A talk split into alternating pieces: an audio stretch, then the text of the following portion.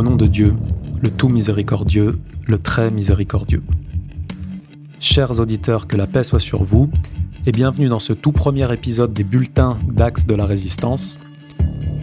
Pour ceux qui suivaient ou connaissaient nos émissions d'analyse, celles-ci se poursuivront lorsque de grands euh, faits d'actualité ont lieu, si c'est nécessaire et bien sûr que nous sommes en mesure d'en proposer. Mais en ce qui concerne ces bulletins réguliers, il s'agit en fait d'un nouveau format, plus bref, plus concis, sans analyse, proposant une revue des principaux événements dans la confrontation qui oppose le bloc américano-sioniste à l'axe de la résistance.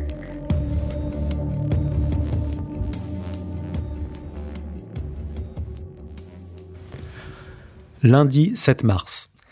Tsahal a diffusé une vidéo montrant des drones iraniens qui, selon les sionistes, acheminaient de l'armement vers Gaza puis des avions de chasse sionistes, en l'occurrence des F-35I, auraient alors abattu deux de ces drones iraniens en dehors de l'espace aérien palestinien sans que l'on ne sache où cela s'est produit exactement. Toujours selon les sionistes, cet armement était acheminé depuis l'Iran vers Gaza, en l'occurrence vers le Hamas, le mouvement de la résistance islamique palestinienne.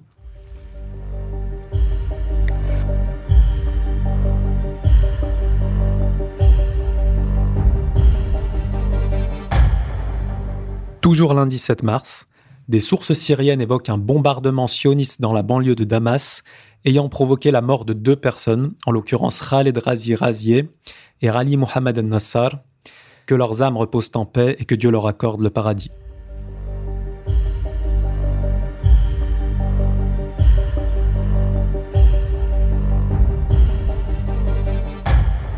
Mardi 8 mars le corps des gardiens de la révolution islamique d'Iran émet un communiqué. Je cite. Le colonel Murtada Saïd Nejad et le colonel Ihsan Karbalaïpour ont trouvé le martyr dans l'agression israélienne menée hier à l'aube contre la capitale syrienne, Damas.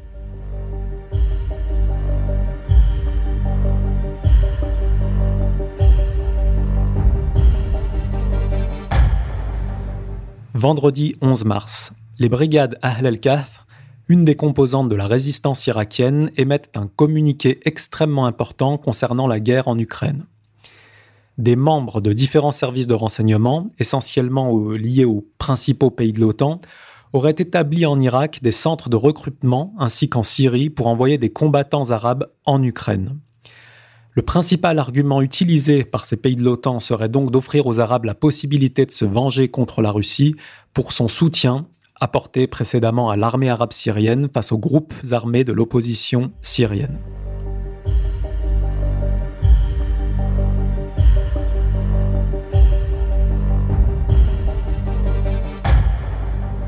Toujours vendredi 11 mars, le ministre russe de la Défense, Sergei Shoigu, a déclaré que 16 000 combattants originaires pour la plupart du Moyen-Orient s'étaient portés volontaires pour combattre bénévolement aux côtés de la Russie en Ukraine.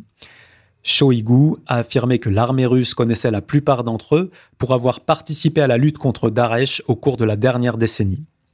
Compte tenu du fait que l'Ukraine déploie sans s'en cacher des mercenaires venus des quatre coins du monde pour combattre à ses côtés et que les partisans occidentaux de l'Ukraine transgressaient, avec Kiev bien entendu, les règles du droit international, alors Vladimir Poutine, le président russe, a ordonné le déploiement de ces combattants volontaires originaires du Moyen-Orient aux côtés des forces armées russes dans les zones de conflit en Ukraine.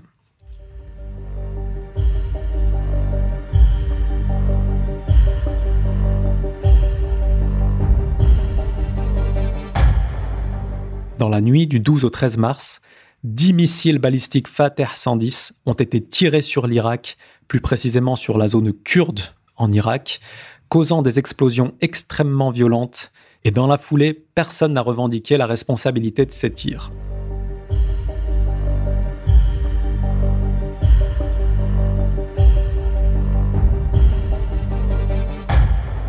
Dimanche 13 mars, dans la matinée, le corps des gardiens de la révolution islamique d'Iran émet un communiqué. Je cite Au nom de Dieu, le tout miséricordieux, le très miséricordieux. En réponse au crime de l'entité sioniste, le corps des gardiens de la révolution islamique annonce le ciblage d'un centre stratégique de la conspiration et du mal sioniste à Erbil avec des missiles de précision. Une partie des missiles ont été tirés depuis la ville iranienne de Tabriz et les autres depuis Kermanshah. Le même jour, cette fois-ci dans l'après-midi, des explications ont été fournies, toujours par une source iranienne, à des médias libanais. Selon cette source, le 14 février 2022, six drones israéliens en provenance de la ville d'Erbil, donc en, Irak, auraient pris pour cible une position militaire à Kermanshah, en Iran. Cette agression a provoqué des pertes iraniennes, non évaluées, en tout cas non mentionnées, et le quartier général du renseignement israélien qui a été bombardé dans la nuit du 12 au 13 mars à Erbil était responsable d'une opération de renseignement et d'agression contre l'Iran au cours de cette récente période. Il s'agissait d'un centre d'opération majeur et non pas d'une simple cellule secondaire, et dans le bombardement qu'il a visé, les Iraniens ont confirmé la mort de quatre officiers israéliens, dont une femme, et sept blessés, dont quatre dans un état critique. Chers auditeurs, c'est tout pour cette semaine. Vous pouvez retrouver de nombreux articles et vidéos, notamment celle du bombardement iranien sur ce centre du Mossad, sur notre chaîne Telegram qui s'appelle Axe de la Résistance ou sur notre Twitter également. Et toute louange revient à Dieu, Seigneur des univers. Que la paix soit sur vous tous et à très vite si Dieu le permet.